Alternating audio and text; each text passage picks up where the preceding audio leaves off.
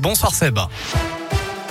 Bonsoir Vincent, bonsoir à tous et attention à ces risques d'orage en région lyonnaise. Météo France a placé le Rhône et l'Ain en vigilance orange jusqu'à 21h avec de fortes rafales et des risques d'averses de grêle. Les grands parcs lyonnais sont fermés depuis 16 heures par mesure de sécurité alors qu'on se rapproche des records de précocité de chaleur dans la région. 25,8 degrés relevés cet après-midi à Saint-Martin-d'Air près de Grenoble, 24,8 degrés à Clermont-Ferrand. À Lyon, on était autour de 20 degrés. À la une, la réforme des retraites et on se rapproche de l'épilogue après le vote du Sénat ce week-end. La prochaine étape, c'est mercredi avec la convocation d'une commission mixte paritaire qui doit se mettre d'accord sur un texte commun. Il sera présenté vraisemblablement jeudi à l'Assemblée nationale pour un vote définitif.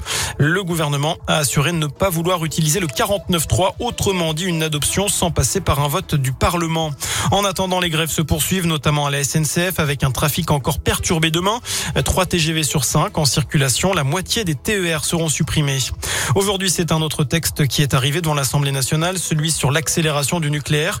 Il est destiné à faciliter la construction de nouveaux réacteurs en France. 6 EPR promis par Emmanuel Macron à l'horizon 2035. Deux d'entre eux pourraient être construits à la centrale du budget dans l'Ain. Le prochain chèque énergie sera versé à partir du 21 avril, annonce aujourd'hui de la ministre de la Transition énergétique, Agnès Pannier-Runacher. Son montant varie de 48 à 200 euros selon le niveau de revenu. Cette aide concernera près de 6 millions de ménages français. Avis aux fans de Lego, une deuxième boutique dédiée à la célèbre brique vient d'ouvrir en région lyonnaise. Après celle du centre commercial de la Pardieu, c'est une boutique de 30 mètres carrés qui a ouvert ses portes à l'aéroport Saint-Exupéry au terminal 1. Enfin du cyclisme, on connaît le programme du dernier week-end du Tour de France 2024. Il sera exceptionnellement délocalisé dans le sud. C'est en raison de la proximité avec les JO de Paris.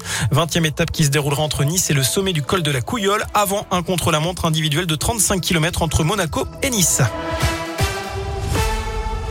Merci beaucoup.